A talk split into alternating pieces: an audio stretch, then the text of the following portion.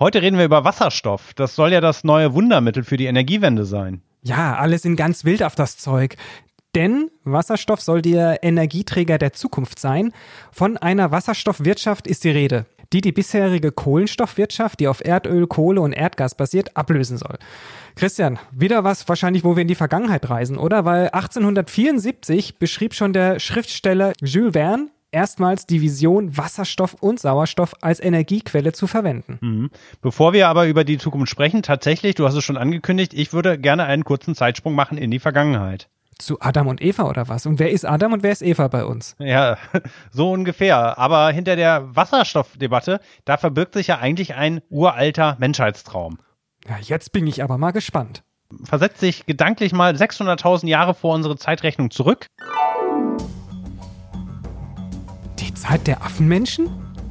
Ja, nicht ganz. Das ist die Zeit des Homo erectus. Man nimmt an, dass zu diesem Zeitpunkt, also vor ungefähr 600.000 Jahren, diese frühe Menschenart lernte, das Feuer zu beherrschen. Ich stelle mir jetzt so einen Urnolli und so einen Urboris vor. Ja, so in, in Fällen, oder?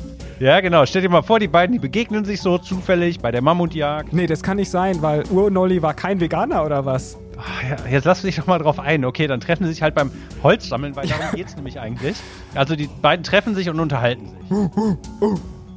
Urboris ist mega genervt, ständig Holz sammeln, immer geht das Feuer aus, dann ist es nass, die ganze Höhle voll gerußt, die Kinder schreien, nichts klappt. Und jetzt erfindet der Nolli den Kernreaktor und alle Probleme sind gelöst, oder? Wie sieht das aus? Ich sehe, du kommst der Sache auf die Spur. Ja, aber was, wer, worüber, ja, worüber, worüber haben die jetzt gerade gelacht? Ja, lass dich einfach mal nicht ablenken. Das war ein uralter, blöder Homo erectus-Witz. Den versteht man nur noch, wenn man den Kontext kennt. Ach so, okay. Mhm. Okay, also wir können die Sache abkürzen. Die Menschheit brauchte immer schon Energie und zwar immer mehr. Und immer gab es Stress. Also entweder war die Energie zu mühsam zu beschaffen, äh, oder sie war endlich, sie war schmutzig oder sogar gefährlich oder alles zusammen. Und das war so bei der Entdeckung des Erdöls, das war so bei der Kernspaltung. Wir erinnern uns alle noch an Fukushima und an mhm, Tschernobyl ja. und auch mit den erneuerbaren Energien ist ja nicht alles easy. Nee, auf gar keinen Fall, weil pflanzliche Energieträger stehen ja auch in Konkurrenz zur Nahrungsproduktion. Solarenergie ist klar, nur wenn die Sonne scheint, können wir darüber Strom gewinnen. Windstrom auch nur, wenn der Wind bläst. Ja, vor allem aber, weil Strom ist auch gar nicht so einfach zu speichern. Das macht es schwierig, erneuerbare Energien genau dort und zu dem Zeitpunkt zu nutzen, wenn es benötigt wird. Ja, ne, im, im Winter weniger Sonne und kalt, ja, dann wird es mit dem Heizen ein bisschen schwieriger und natürlich nachts auch für die Beleuchtung, wenn keine Sonne scheint, ist irgendwie blöd, oder? Das hat sich die Welt echt, echt saudoof ausgedacht, finde ich mal. Genau, Strom ist zwar speicherbar, wir kennen ja alle Batterien, aber bei der Speicherung, das ist ja dann meist ein chemischer Prozess, geht dann immer viel Energie verloren. Ja, aber ist ja egal, oder? Weil Energie wird dort produziert, wo öfter die Sonne scheint, wenn es dort auch heiß ist und da ist es doch super billig, dann lass es uns doch mal einfach zu uns rüber transportieren. Und Kosten für den Transport, die sind doch vernachlässigbar, oder? Ja, genau. Und bei der Frage kommen wir jetzt nämlich zum Wasserstoff. Ja, da ist dann eben der Wasserstoff als Energieträger. Es ist ja keine Energiequelle, sondern da wird Energie drin gespeichert. Das erkläre ich gleich nochmal ein bisschen detaillierter.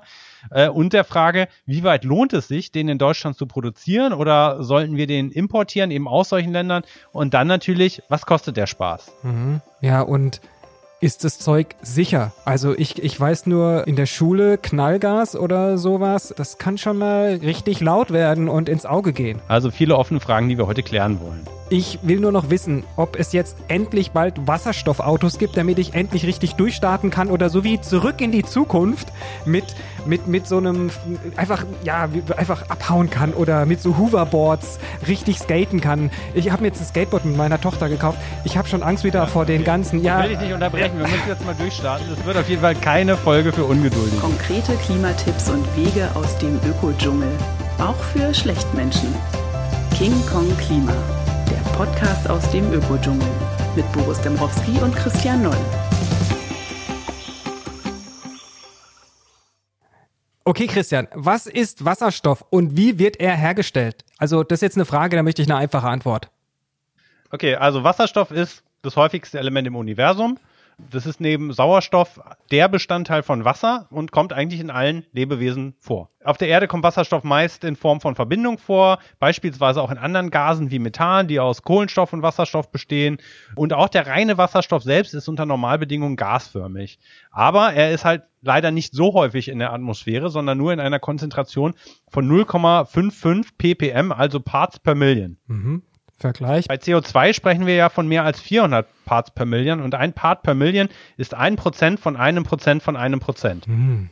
Okay, und das ist auch gut so, denn ab bestimmten Konzentrationen und in Verbindung mit Sauerstoff ist das Zeug ja krass explosiv, habe ich gehört. Ja, aber keine Angst, erst bei 4%, da sind wir noch weit von entfernt. Okay, das heißt dann aber auch, wir können ihn nicht einfach aus der Luft holen, oder? Wo denn dann? Also ich würde ja vorschlagen, aus Wasser, davon gibt's ja echt eine Menge auf der Erde, wenn man die Ozeane sich anschaut und wie viel davon ja die Erde bedecken. Also das könnte man machen, das Verfahren nennt man Elektrolyse, das gibt schon ziemlich lange, vielleicht kennst du das auch aus dem Chemieunterricht in der Stunde, als auch über das Knallgas gesprochen wurde. Mhm, ja, kann ich mich gut erinnern. Dabei wird Wasser durch elektrischen Strom in Wasserstoff und Sauerstoff gespalten, vereinfacht gesagt.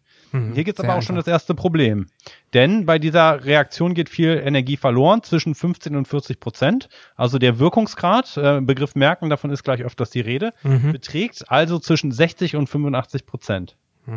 Aber dann liegt's ja hier echt nahe zu sagen, ist doch egal, oder? Ist ja vielleicht auch irgendwie erneuerbarer Strom, wenn er von der Sonne kommt oder vom Wind. Tja, und von dem wir im Zweifelsfall mehr haben, als wir brauchen, auch an manchen Tagen. Äh, also lieber Sauerstoff draus machen, der lässt sich lagern und transportieren.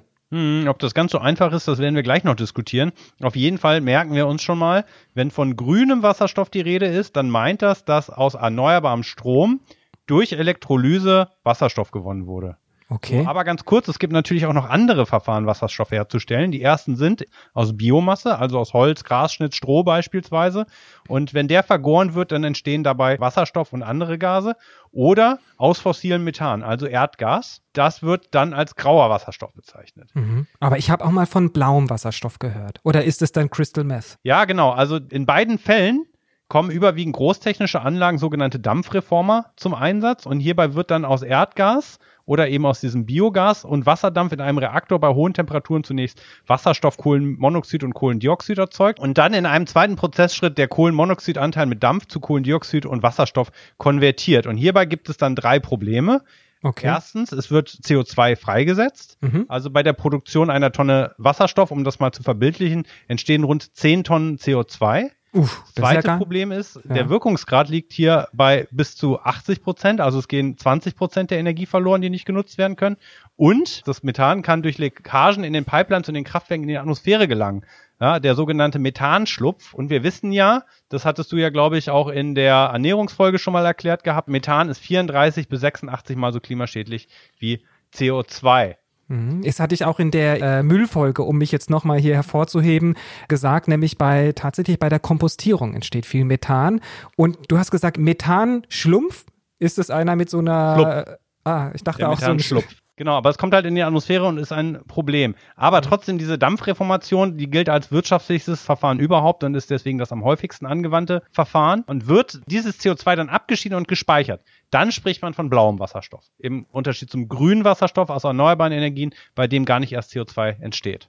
Okay. Ja. So, jetzt gibt's, es wird noch ein bisschen komplizierter, bevor es dann wieder einfacher wird. Es gibt auch das sogenannte Querner-Verfahren, in dem dann aus Methan CO2-frei Wasserstoff und Aktivkohle hergestellt wird, also eben fester, gebundener Wasserstoff und CO2 gar nicht erst entsteht.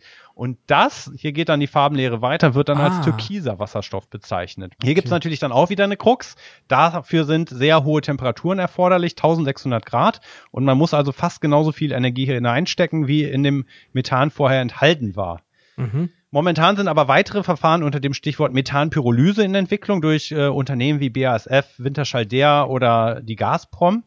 Und ein Forschungsvorhaben von BASF aktuell verspricht, dass ihr Verfahren nur noch einen Bruchteil der Energie der Elektrolyseverfahren, also der Herstellung aus Wasser durch Strom, verwendet. Mhm. Aber hierzu werden jetzt erstmal nur in den kommenden zwei Jahren erste Versuchsanlagen gebaut. Na klar. Ich meine, für die wäre das ja super, oder? Gazprom und Winterschall können einfach weiter Gas verkaufen und BASF kann auch seine Prozesse einfach mit sauberem Wasserstoff weiterverfahren wie bisher. Mhm. Und dabei wären wir schon bei der nächsten Frage, nämlich wofür braucht man den Wasserstoff eigentlich? Was glaubst du denn? Ah, hauptsächlich wahrscheinlich für die Industrie und für wirklich große Industrieproduktion. Genau, also heute werden 85 Prozent des Wasserstoffs, der eben noch zum allergrößten Teil aus fossilen Quellen stammt, in Industrien und Raffinerien eingesetzt. Die mhm. größten Anwendungsbereiche sind beispielsweise die Herstellung von Ammoniak für Düngemittel äh, und äh, für Methanol. Das wird dann in Kunststoffen eingesetzt. Und in Raffinerien kommt Wasserstoff beispielsweise bei der Herstellung von Benzin zum Einsatz. So und überall, wo ich momentan eben diesen fossilen grauen Wasserstoff äh, ersetze durch grünen Wasserstoff oder dann durch türkisen Wasserstoff, möglicherweise in der Zukunft könnte man dann eben viel CO2 einsparen. Ja, und spannend wird es auch beispielsweise bei der Stahlerzeugung. Hier könnte der Wasserstoff eine Alternative zu Koks und Kohle werden, die momentan eingesetzt werden zur Erzeugung von Roheisen. Und da könnten bis zu 20 Prozent Energie eingespart werden. Aber ist nicht dieses Koks, was jetzt irgendwie auch wie Crystal Meth und so weiter hier in Berlin eher verkauft wird? Ja, auch das wird durch Wasserstoff ähm, dann ersetzt. Das ist okay. besser und verträglicher für die Nasenscheidewände. Gut. Und dann sprechen wir mal über morgen, der große Traum. Wasserstoff als der Energieträger, wo könnte er eingesetzt werden? Fangen wir vielleicht mal an im Luftverkehr. Das ist ein spannender Bereich, denn ähm, hier sind natürlich sehr hohe Energiedichten als Kerosinersatz wichtig und äh, der Wasserstoff hat natürlich weitere Vorteile, weil bei der Verbrennung ähm, eben kein Feinstaub entsteht oder unverbrannte Kohlenwasserstoffe, die die Natur belasten. Allerdings muss für die Anwendung in der Luft er sehr stark komprimiert, also verflüssigt werden und das stellt nochmal hohe Herausforderungen an die Konstruktion. Das heißt, Flugzeuge werden künftig anders konstruiert werden. Ich kann nicht einfach das Kerosin durch Wasserstoff ersetzen. Und dann gibt's noch ein anderes Thema, das scheint aber eher ein kleineres Thema zu sein, dass nämlich bei der Verbrennung ähm, Wasserdampf eben entsteht. Das ist ja das Endprodukt, wenn ich Wasserstoff mhm. verbrenne. Das hat eine hohe Klimawirkung. Aber wahrscheinlich ist das gegenüber der Einsparung von CO2 durch den Ersatz eben von fossilem Kerosin zu vernachlässigen. Kann ich dich ja. was nachfragen? Mhm. Der Wasserdampf, ähm, wie kann, also wie hat der eine, eine Klimawirkung? Ich meine, weil der. Naja, also Wolken und äh, Kondensstreifen beispielsweise auch, ja, die haben ja auch eine Klimawirkung. Natürlich, okay, gut, ja. Und dann gibt es mehr Chemtrails und mehr Leute mit Aluhüten, weil die Angst davor haben, na klar. Ja, genau. Also Xavier Naidoo dreht komplett durch. Okay. Das müsste also, eigentlich der größte Wasserstoffgegner sein. ja.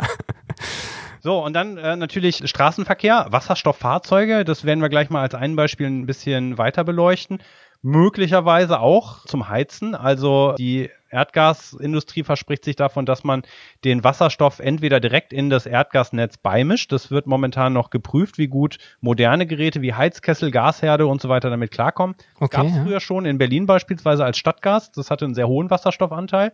Mhm. Oder eben man stellt aus dem Wasserstoff synthetisches Methangas her. Das nennt sich dann Power to Gas. Okay, dann wird es bei dir auch im Sommer, äh, im Winter ein bisschen wärmer, wenn wir wieder bei dir aufnehmen und ich muss nicht frieren wie bei der Heizenfolge. Ja, genau. Das wird dann vielleicht nochmal ein zusätzliches Thema sein, dass die Leute dann ins Flugzeug steigen und denken, ist doch in Ordnung, ist ja erneuerbarer Wasserstoff und dann wird halt sehr viel Energie verschwendet. Ne? Moral Licensing nennt man das übrigens. Mhm. Ja, und also wie gesagt, synthetisches Methangas neben dem direkten Einsatz von Wasserstoff als Brennstoff kann man aus Wasserstoff zusammen mit Kohlenstoffen auch wieder Methangas herstellen oder sogar Kraftstoffe. Das hätte dann den Vorteil, dass wir die Autos, die Flugzeuge, die Häuser, wie sie heute betrieben werden, äh, dann künftig einfach weiter betreiben können. No. Ja, und auch da gibt's dann eben wieder ein Problem. Bei diesem Umwandlungsschritt geht nochmal viel Energie verloren. Also nachdem bereits bei der Elektrolyse, also der Herstellung von Wasserstoff aus erneuerbarem Strom aus Wasser ging ja schon 30 Prozent verloren. Wird jetzt aus Wasserstoff dann beispielsweise Benzin gemacht und in Summe ist dann die Hälfte der Energie verloren gegangen. Ja, also dazu kommt dann aber auch nochmal, dass in dem Verbrennungsmotor selber der Wirkungsgrad auch nur 50 Prozent mhm. trägt. Also eigentlich ein sehr ineffizientes Verfahren. Das ist ja klar. Also umso schlechter der Wirkungsgrad auf die Dauer sich hochpotenziert, wie viel Sinn macht es dann überhaupt noch, die Energie reinzustecken? Aber ist es dann eigentlich jetzt das Öl der Zukunft oder nicht? Wir werden es scheinbar nicht schaffen, alle möglichen Beispiele durchzudiskutieren. Wir sind jetzt nur bei dreien gewesen, Christian. Aber trotzdem ist ja immer sozusagen von der Zukunft die Rede und ein Baustein könnte eben Wasserstoff und Brennstoffzellen und Elektrolyse sein. Ich stelle mir das so vor, dass man Wasserstoff, bleiben wir jetzt mal direkt beim Wasserstoff, transportieren und leichter tanken kann als Strom. Und da muss ich keine großen Batterien ständig wechseln oder sowas oder eine halbe oder eine Stunde oder drei Stunden den Elektromotor da an die Batterie oder an die Ladetanksäule mhm. dranstecken. Ähm, da ist doch Wasserstoff dann ein perfekter Energieträger, oder ist das nicht? Ja, genau. Aber lass uns erstmal kurz diskutieren, wie viel Energie steckt eigentlich in Wasserstoff. Also nehmen wir mal einen Kubikmeter Wasserstoff verglichen mit anderen Brennstoffen. In Benzin habe ich in einem Kubikmeter 8760 Kilowattstunden Mhm. In Wasserstoff nur 2360. Okay. Bei flüssigem Wasserstoff sind es nur 2360 Kilowattstunden. In der Form hat er die höchste Energiedichte, aber nur ein Drittel derer von Benzin. So, wenn ja. ich jetzt äh, den Brennwert von Erdgas nehme, der ist etwas höher als der von flüssigem Wasserstoff, also 2580 Kilowattstunden wären das zum Vergleich pro Kubikmeter. Mhm. Und wenn ich Wasserstoff auf dem gleichen Druck habe wie Erdgas, dann sind da nur 530 Kilowattstunden drin. Also da komme ich gar nicht so weit, wie ich will bleibe ich stehen irgendwo einfach. Ähm, aber ich meine, dann ist jetzt die Frage nicht nur, wie weit ich komme, sondern man kann ja auch noch mal vergleichen, wie viel Energie ist es tatsächlich. Als Mr. Stromspiegel weiß ich sehr ganz genau, eine Waschmaschinenladung verbraucht etwa eine Kilowattstunde. Das heißt, mit einem Kubikmeter flüssigen Wasserstoff lassen sich 2360 Ladungen waschen. Je nachdem, ob du einen Waschfimmel hast oder nicht, kommst du da ziemlich gut durchs Jahr, auf jeden Fall, mehrere Jahre fast. Aber es ist schon eine ganze Menge, aber verglichen mit Benzin eben doch nur ein Drittel der Energiedichte. Und das heißt, um das zu speichern, bräuchte man dann echt dreimal so große Tanks, oder? Da müsste ich so einen Anhänger hinten dran hängen. Genau, und äh, da das stark komprimiert ist, geht auch eben für die Verdichtung wieder eine ganze Menge Energie drauf. Und flüssiger Wasserstoff muss zusätzlich übrigens auch noch gekühlt werden. Um jetzt die, beispielsweise die Sicherheitsanforderungen des TÜV zu bestehen, fassen moderne Hochdrucktanks von 125 Liter gerade so viel Energie in Form von Wasserstoff wie 22 Liter Benzin. Äh. Also ich habe da jetzt mal was gegoogelt und ich tue jetzt mal so, als wäre ich ein Autonerd, als hätte ich irgendwie Ahnung von irgendwie Autos. Also wenn ich jetzt mal Vergleich einen Golf 7 nehme, ja, der ist deutlich besser als der Golf 6, will ich jetzt mal hier anmerken. Der hat etwa einen Tank von, ja, von 50 Litern, so ein Tankvolumen. Das klingt jetzt nicht danach, dass ich mit einem Wasserstoffauto, dass es sehr bald kommt und dass ich damit richtig weit komme. Ja, es gibt schon Wasserstoffautos und zwar Brennstoffzellenfahrzeuge. In Deutschland schätzt man fahren 400 rum. Es gibt mhm. in Städten wie Stuttgart, ähm, ich habe die auch schon in Berlin gesehen, auch schon Busse mit Brennstoffzellen. Mhm. Was ist das schon wieder? Brennstoffzelle? Du hast mal bei der Vorbereitung der Sendung ein paar gute Witze gemacht weiß nicht, ob du die auch noch zur Brennstoffzelle bringen willst, aber Brennstoffzellen ja. können Wasserstoff oder Ethanol direkt in elektrische Energie umwandeln und normalerweise wird ja ein Brennstoff verbrannt und die entstehende Wärme mit einem Generator in Strom umgewandelt. Darum ist dann die Brennstoffzelle potenziell effizienter, was ziemlich gut ist. Allerdings muss auch die gesamte Wirkkette zur Gewinnung und Speicherung natürlich des Wasserstoffs mit betrachtet werden, oder? Hm. Aber diese Brennstoffzellenfahrzeuge, die werden bereits in Serie produziert. Es gibt ein aktuelles äh, Modell von Toyota, das hat einen 5-Kilo-Tank, also das sind 122 Liter Volumen und damit kommt es schon 500 Kilometer weit. Wenn wir jetzt den Golf 7 zum Vergleich nehmen, dann schafft das Brennstoffzellenauto mit einem mehr als doppelt so großen Tank etwas mehr als die halbe Strecke. Mhm. Ja, okay, ja. Aber wenn wir es jetzt mit einem Elektrofahrzeug vergleichen, das heißt Batterie direkt. Nun ja, der Ladevorgang ist halt wirklich schneller als bei einem elektrischen Auto. Ja, nur 15 mhm. Minuten. Ja, das ist krass. Also ich hatte letztens nämlich mal an einer Schnellladestation bei einem Elektroauto wirklich eine Dreiviertelstunde für eine Dreiviertelladung warten müssen und das nervt dann schon ein bisschen, wenn man so lange warten muss. Aber das Tankstellennetz für Wasserstoff ist sicherlich nicht so gut ausgebaut, oder? Und wie ist es denn da mit der Verfügbarkeit mit E-Ladesäulen? Weil die ist schon mittlerweile recht solide, selbst im brandenburgischen Umland, wo ich dann nämlich vor dem einen Supermarkt stand und gewartet habe. Genau, also die, die Verfügbarkeit von Wasserstofftankstellen, die ist halt noch nicht so dolle. Es gibt so ein paar äh, Leuchtturmtankstellen, die das haben, aber ähm, im Vergleich mit der E-Mobilität liegen die noch weit zurück. Gibt aber noch einen weiteren Vorteil von den Brennstoffzellenfahrzeugen. Das wird ja oft bei den Elektrofahrzeugen kritisiert. Die, der Energieverbrauch für die Batterieherstellung, der ist wesentlich mhm. geringer, wenn ich eben einfach in einfachen Tanks Wasserstoff dann in komprimierter Form speicher. Aber dennoch ist in der Gesamtbilanz der Energieverbrauch durch diese ganzen Wirkungsgrad- und Umwandlungsverluste doppelt so hoch wie der von batteriebetriebenen Autos. Unterm Strich sagt man sogar, wäre die CO2-Bilanz aktuell sogar noch schlechter und das, obwohl bei den Autos bei der Verbrennung nur hinten Wasser rauskommt. Okay, okay. Ich habe das jetzt alles mitgeschrieben und ich rechne das einmal kurz durch, ja. Ähm, du, während du erzählt hast, alles, ja, warte jetzt einfach mal. Ich muss jetzt hier mal kurz eintippen. Aha. Äh, okay. Also, das würde jetzt hier summa summarum bedeuten, für 100 Kilometer Strecke Moment ähm, würde ein Brennstoffzellenfahrzeug mit Wasserstoff 31 Kilowattstunden benötigen. Ein Power-to-Gas, also mit synthetischem Gas betanktes Fahrzeug 93 Kilowattstunden. Bei Power-to-Liquid 103 Kilowattstunden Aber jetzt kommt's, ein Batteriefahrzeug wirklich nur 15 Kilowattstunden. Vor allem dahin, weil der Strom direkt genutzt wird. Klar geht auch ein bisschen was beim Laden der Batterie verloren, aber das ist hier einfach ein echt super guter Wert. Mhm. Also das Brennstoffzellenfahrzeug braucht doppelt so viel Energie, die anderen beiden sogar dreimal so viel. Äh, sag mal, wie hast du das, äh, hast du das gerade echt alles mal so eben ausgerechnet? Nee, natürlich nicht. Wir, sonst wird uns vielleicht noch vorgeworfen, äh, das wäre hier, diese Sendungen wären auch noch irgendwie inszeniert. Das kann ich mir nicht vorstellen, weil die. du meinst, das war nur ein Soundeffekt und es gab diese Rechenmaschine auch. Es, genau, kommt nur raus, dass, dass wir nicht in die Vergangenheit reisen, wie beispielsweise oder in die Zukunft. Ähm, ich habe das alles aus einer Studie. Ähm, die Zahlen kommen von der Agora Energiewende. Aber jetzt sind wir nochmal zurück beim Thema Öl. Ja, gibt es dann sozusagen die Ölländer der Zukunft. Wir haben jetzt schon vorhin mal diskutiert, das mit dem Wirkungsgrad ist doch vollkommen egal, wenn aus erneuerbaren Energien der Strom oder die Energie kommt.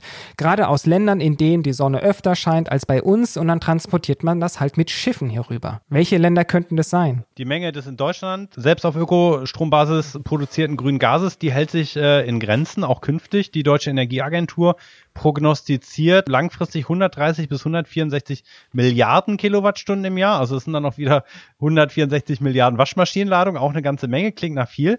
Das entspricht mhm. aber nur einem Zehntel in etwa des derzeitigen Imports von fossilem Erdgas aus dem Ausland. Es soll ja nicht nur das Gas, sondern auch das Benzin beispielsweise oder eben auch Chemieprodukte ersetzt werden und dann ist es wieder relativ wenig. Und ja, welche Länder kommen denn als Exportländer für grünen Wasserstoff in Frage? Das sind, wie du richtig vermutet hast, vor allen Dingen sonnen- und auch windreiche Regionen. Die Länder des Mittleren und Nahen Ostens, beispielsweise aber auch Australien oder Chile. Okay. Wir machen uns von diesen Ländern, das muss man dazu sagen, dann künftig natürlich eben auch abhängig. Und äh, wenn es jetzt um blauen und türkisen Wasserstoff geht, also der aus Methan hergestellt wird, mhm. bleiben wir natürlich auch weiterhin von Ländern wie Russland abhängig. Okay, ja. Deutsche ExpertInnen erkunden derzeit in 15 westafrikanischen Ländern mögliche Standorte für die Produktion von Wasserstoff. Und mit weiteren potenziellen Ländern, darunter Marokko, Algerien oder Tunesien, unterhält Deutschland bereits sogenannte Energiepartnerschaften. Die Bundesregierung schließt dabei aber ausdrücklich aus, dass diese Wasserstoffprojekte der lokalen Versorgung mit Ökostrom Konkurrenz machen könnten. Also, ah, okay. ne, die müssen ja erstmal mhm. Strom erzeugen, den sie vielleicht vor Ort auch selber brauchen. Na klar. Und äh, wenn man sich das anschaut, selbst das Vorreiterland Marokko hat erst 15 Prozent Anteil an grünem Strom, wie der Tagesspiegel Background Klima und Energie kürzlich berichtete. Es gibt mhm. also eine hohe Nachfragekonkurrenz zu den Herstellerländern selbst Na und klar. natürlich auch zu allen anderen Ländern auf der Welt, die künftig ein Stück vom Wasserstoffkuchen abhaben wollen. Mhm. Angenommen, der Wasserstoff für die Herstellung synthetischer Brennstoffe würde jetzt aus Nordafrika bezogen. Ja, also man sagt, auch das ist wieder von der Agora Energiewende, das würde weite Teile der nordafrikanischen Mittelmeerküste beanspruchen. Mhm. Ja, und dabei ist natürlich der Energiebedarf dieser Länder selbst noch nicht mitgedacht. Und also nur der deutsche Bedarf. Krass. Zwischenfazit, Christian. Was können wir denn jetzt eigentlich uns mitnehmen? Also was, was ist die Quintessenz? Viele sehen in Wasserstoff das Öl der Zukunft, also die Lösung all unserer Energieprobleme, sauber, sicher und nachhaltig. Mhm. Den Traum gab es schon oft. Öl, Atom, Erneuerbare. Kann Wasserstoff ihn erfüllen?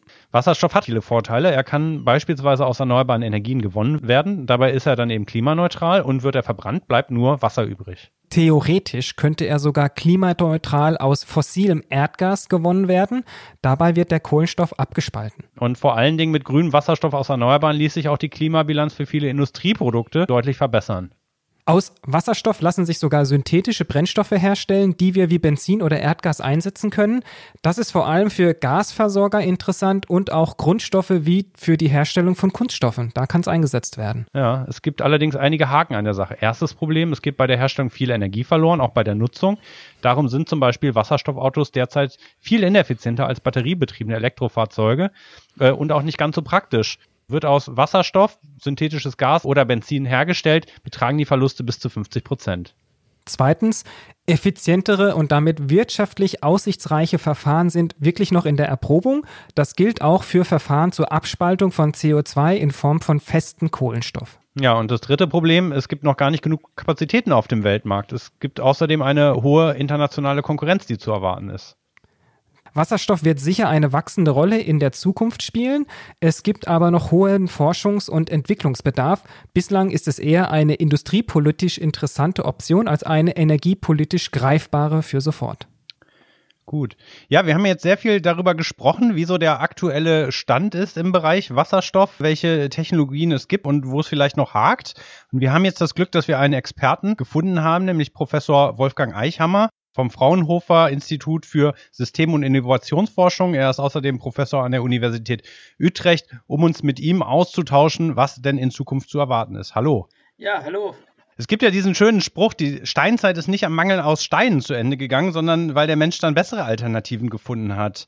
Verspricht grüner Wasserstoff aus deiner Sicht das Ende des Ölzeitalters? Ähm, grüner Wasserstoff ist aus meiner Sicht ein Baustein, um das Ölzeitalter zu beenden. Wir brauchen andere Bausteine und insbesondere brauchen wir als Baustein die Energieeffizienz. Das heißt, dass wir weniger Energie verbrauchen, weil ähm, allein die heutige Energie durch Wasserstoff zu ersetzen führt uns nicht alleine zum Ziel. Mhm. Und wenn wir jetzt über Wasserstoff in der ganzen Sendung gesprochen haben, was sind denn so Innovationen? Was steht denn eigentlich hier direkt vor dem Durchbruch? Auf was können wir uns in den nächsten Jahren gefasst machen?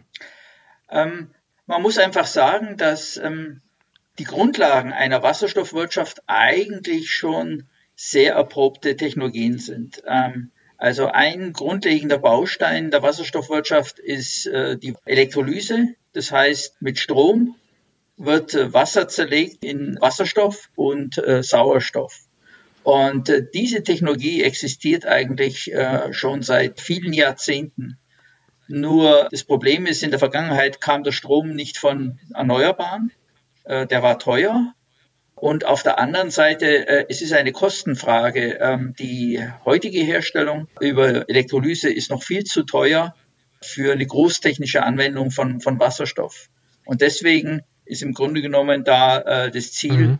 ähm, das Ganze billiger und damit breiter einsetzbar zu machen. Und das wäre dann dieses ganze Thema Wasserstoff aus Methan herstellen, also der ganze blaue und Petrole Wasserstoff? Oder was wären da die Schritte, die da voranstehen? Weil auch da gibt es ja immer noch Probleme mit den Wirkungsgraden äh, und gerade dieser petrolfarbene Wasserstoff, wo dann der Kohlenstoff in fester Form abgeschieden wird, da ist man ja gerade erst dabei, Demonstrationsanlagen aufzubauen, oder? Wie ist da der Stand? Idealerweise sollte man Wasserstoff natürlich grün herstellen, das heißt äh, aus erneuerbaren Energien. Das Problem bei grünem Wasserstoff ist, dass man sehr viele Flächen äh, braucht, um den Strom zu erzeugen, weil die Wirkungsgrade insgesamt äh, niedrig sind. Und deswegen äh, ist die Diskussion, dass man blauen Wasserstoff gewinnt. Das heißt, man benutzt nach wie vor einen fossilen Energieträger und scheidet aber das, das äh, CO2 dann entsprechend ab und damit wäre das auch eine CO2-freie Herstellung. Auch das sind Innovationen, mhm. die bereits äh, irgendwo da sind, aber die eben an ihren hohen Kosten leiden. Und stehen da irgendwelche großen Sprünge demnächst bevor, auf die man hoffen kann oder die erwartet werden? Man liest oft in der Zeitung, dass wieder ein ganz großer Durchbruch erzielt worden ist. Ne? Das ähm, war bereits bei der Entwicklung der erneuerbaren Energien zu lesen. Alle drei Jahre, alle vier Jahre, alle fünf Jahre liest man, dass jemand äh, die ganz tolle Super Solarzelle ähm, erfunden hat, entwickelt hat, die alles völlig verändert. Aber wenn man mal realistischerweise die Entwicklung anschaut, ich meine, die Solarzellen sind jetzt 40 Jahre unterwegs und diesen die 40 Jahren wurden die Kosten auf ein Zehntel und, und, und noch weniger gesenkt. Und es war im Grunde genommen ein relativ kontinuierlicher Prozess, der in Summe zwar relativ äh, revolutionär ist, aber sozusagen, wenn man von Jahr zu Jahr schaut, eigentlich ein kontinuierlicher Veränderungsprozess, der auch die politische Anreize vorangetrieben wurde. Und ich hatte vorher gesagt gehabt, eigentlich sind die Technologien hier bei Wasserstoff auch relativ, äh, ich sag mal, klassische Technologien, die wir schon haben. Und deswegen die Kostensenkung wird eigentlich auch ein, ein relativ kontinuierlicher Prozess der Marktdurchdringung sein. Marktdurchdringung führt zu Skaleneffekten, reduzieren die Kosten.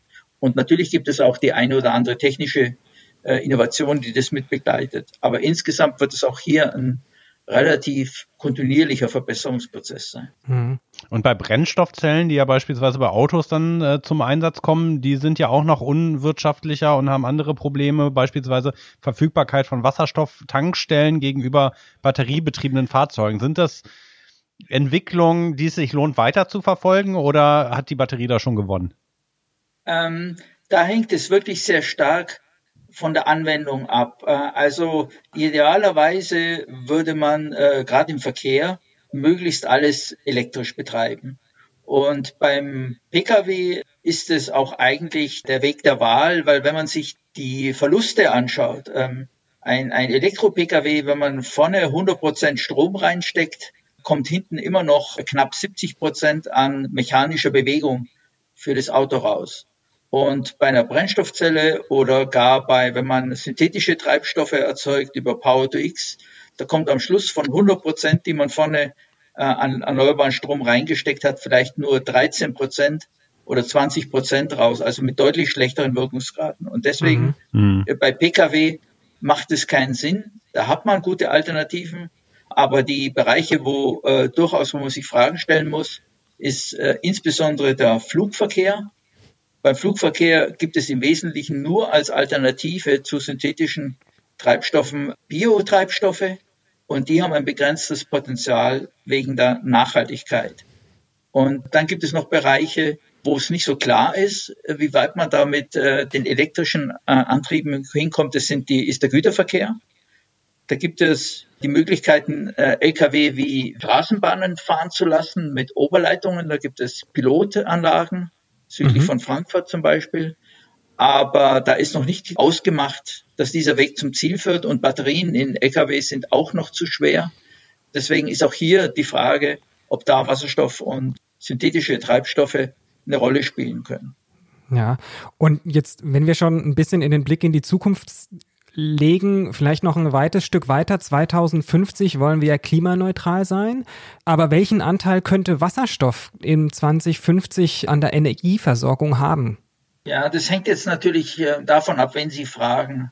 Wenn Sie vielleicht die Gas- und Ölindustrie fragen, dann wird die sagen, na ja, wir müssen ja eigentlich nur unseren ganzen Gasverbrauch heute äh, umstellen auf äh, synthetisches Gas oder wie gesagt, äh, vielleicht noch Wasserstoff, auch bei Öl, synthetisches Öl. Und damit wäre unser Problem gelöst. Aber ähm, ich hatte vorher ja von den Wirkungsgraden gesprochen.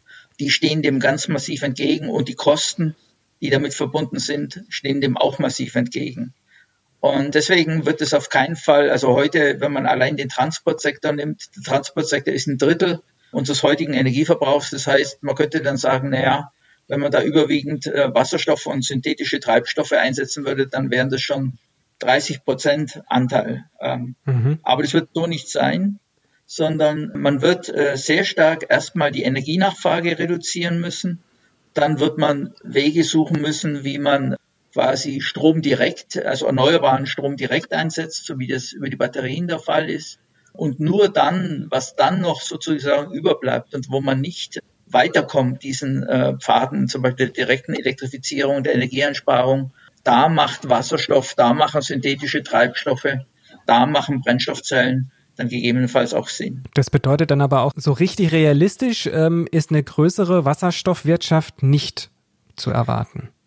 Das würde ich so nicht sagen. Also, wie gesagt, wir müssen ja ohnehin, wenn man von heute ausgeht, unsere Treibhausgase ganz massiv reduzieren um mindestens 95 Prozent, wenn wir Treibhausgasneutralität erreichen wollen. Und da drin spielt Wasserstoff eine Rolle. Und wir haben Untersuchungen gemacht. Und wenn man, so wie ich vorher das gesagt habe, sich genau anschaut, also wo könnte Wasserstoff, wo könnten synthetische Treibstoffe vermutlich auf jeden Fall eine Rolle spielen, wo vielleicht, ich hatte den Güterverkehr angesprochen und wo eher nicht, das wären die Pkw-Seite. Wenn man da mal das so ein bisschen abgreift, dann sieht man, wenn man das jetzt mal in, in Geld ausdrückt, ähm, der heutige Ölmarkt ist vielleicht, ähm, das hängt natürlich von dem Preis ab, 2000 Milliarden Dollar jedes Jahr.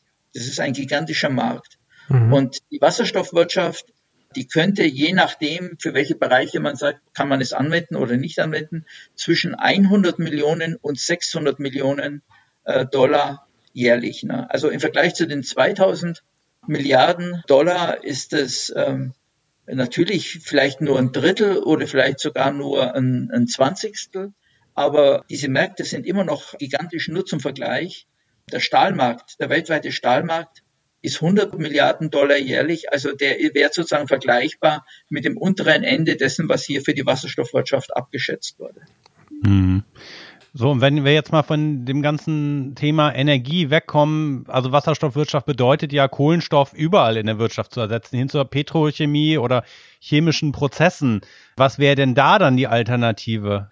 Ja, auch hier gibt es eine Bandbreite. Also es gibt ja auch chemische Produkte, die nicht Kohlenstoff enthalten und wo eigentlich die Erzeugung unter Einsatz fossiler Energien eigentlich ein, ein völliger Irrweg ist. Ein sehr schönes Beispiel ist die Ammoniakherstellung.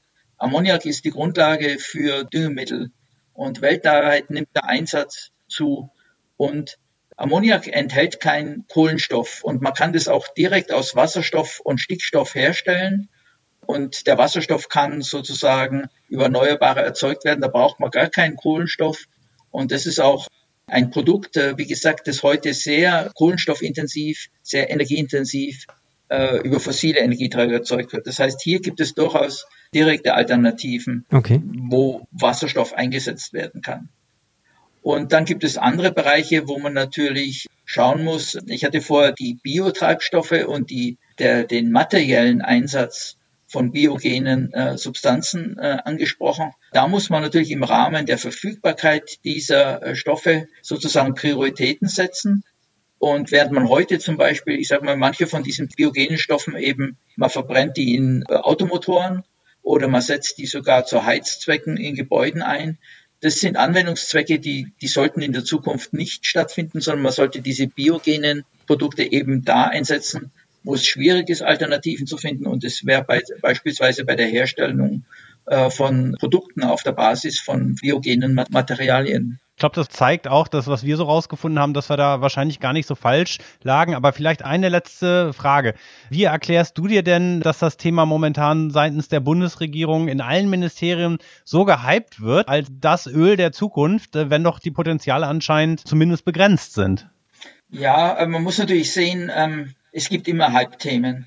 Und vielleicht, äh, wenn ich jetzt einfach mal an meiner Anfangszeit äh, in meinem Institut festmache, ich habe äh, im Institut begonnen 1991 als junger Wissenschaftler und mein Kollege ähm, Harald Bratke hat gerade einen ganz großen Bericht geschrieben über die Wasserstoffwirtschaft.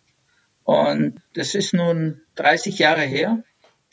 Und da gab es auch gerade mal einen Zeit, einen Zeitpunkt, wo dieses Thema eben auch gerade hm, ja ganz en vogue war. Und äh, ähnliches gilt auch für die Elektromobilität. Auch da gab es schon bestimmte Zeitpunkte, wo das auf einmal ganz nach oben getragen wird. Und hier sind wir gerade wieder an so einem Punkt, weil sich jetzt eben für große Industrien wie die Gasindustrie eben die Frage stellt, ihre Märkte gehen zurück es gibt weniger Nachfrage und ich hatte ja vorher mal so ganz leicht mit diesen 2000 Milliarden Euro mal angedeutet, wie groß diese Märkte eigentlich sind und welche Veränderungsprozesse da anstehen.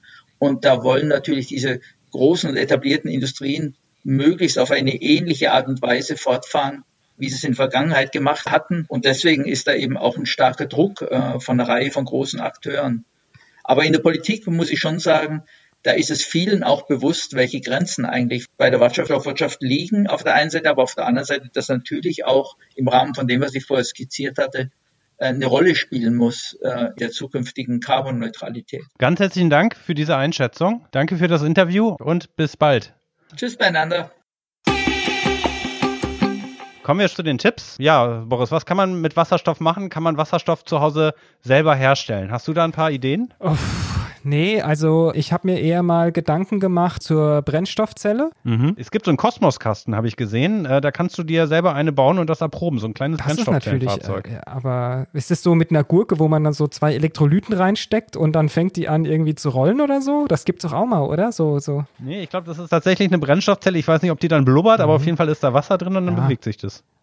Brennstoffzelle, ich weiß nicht. Es gibt nicht wirklich Tipps, oder? Hast du Tipps? Hast du einen Tipp? Ich habe ich hab okay. einen guten Basteltipp für dich. Und zwar, hast du, hast du Excel auf deinem Computer? Ja, ja, natürlich. Ich hab, wenn nicht, habe ich es auch von äh, Open Office hier. Also sozusagen ja, so genau. ähnlich, ja. Funktioniert auch, funktioniert auch. So, okay. jetzt klick mal irgendeine Zelle an. Ja, warte. Ich muss erstmal öffnen. Ja, habe ich. Okay. Und dann trägst du in dieser Zelle, bist du soweit, das Wort Brennstoff ein. Ja, warte, muss tippen. Ja. Und jetzt Enter. Zack, fertig. Brennstoffzelle. Oh, so einfach? Und wie kriege ich jetzt die Energie daraus? Ja, darum geht's doch nicht. Es geht jetzt erstmal darum, die Verfügbarkeit zu schaffen. Wir haben doch gelernt, äh, die Verfügbarkeit ist das Problem und darüber können sich dann andere Gedanken machen. Hm. Hast du eine Idee, wie man Wasserstoff herstellen könnte? Ja, ich überlege jetzt mal. Nein, nee, doch, habe ich, tatsächlich. Ähm, hast du zu Hause so einen äh, Stabmixer oder so einen Handmixer? Machst du dir Smoothies? Ja, ja, sowas? ich habe so einen großen Mixer, genau. Mhm. Dann, wir hatten ja schon unsere Bekleidungsfolge, die kann ich übrigens auch allen unseren Hörerinnen empfehlen, ja, also Textilien. Du nimmst einfach mal ein altes, ausgeleierte Unterhose von dir, okay, packst sie bitte ich, in den Mixer rein, ja, dann machst du bitte jetzt nochmal ein Liter Wasser dazu. Ja, warte, muss ich kurz abmessen. Ja. Mhm. Okay, und jetzt mach mal den Mixer an.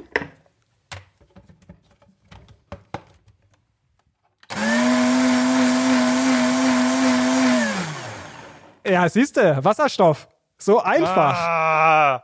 Wunderbar, alles klar. Also es gibt keine wirklichen Tipps. Wir haben äh, einen Blick von weit aus der Vergangenheit in die Zukunft geworfen. Wir hoffen, die nächsten Folgen von King Kong Klima oder wir versprechen die nächsten Folgen von King Kong Klima, die werden dann noch wieder ein bisschen alltagsnäher. Aber ich glaube, so ein Ausflug, wie hatte dir gefallen, Boris? Der war auch mal ich, ich ganz gut, gut, oder? Auf jeden Fall ein bisschen Abwechslung, ein bisschen was auch zu wissen, was könnte uns in Zukunft denn erwarten. Wenn ihr aber sonst wirklich Themenvorschläge, Themenwünsche habt, dann schreibt die uns gerne an info at kingkongklima.de oder nutzt auch Twitter Twitter und Facebook, um uns Nachrichten zukommen zu lassen. Mhm. Und ganz wichtig, abonniert uns bei Spotify, bei Google Podcasts, bei Deezer und empfehlt uns weiter und äh, gibt uns gerne mhm. eine gute Bewertung. Das ist das Wichtigste, was ihr für uns tun könnt. In diesem Sinne, bis zur nächsten Folge.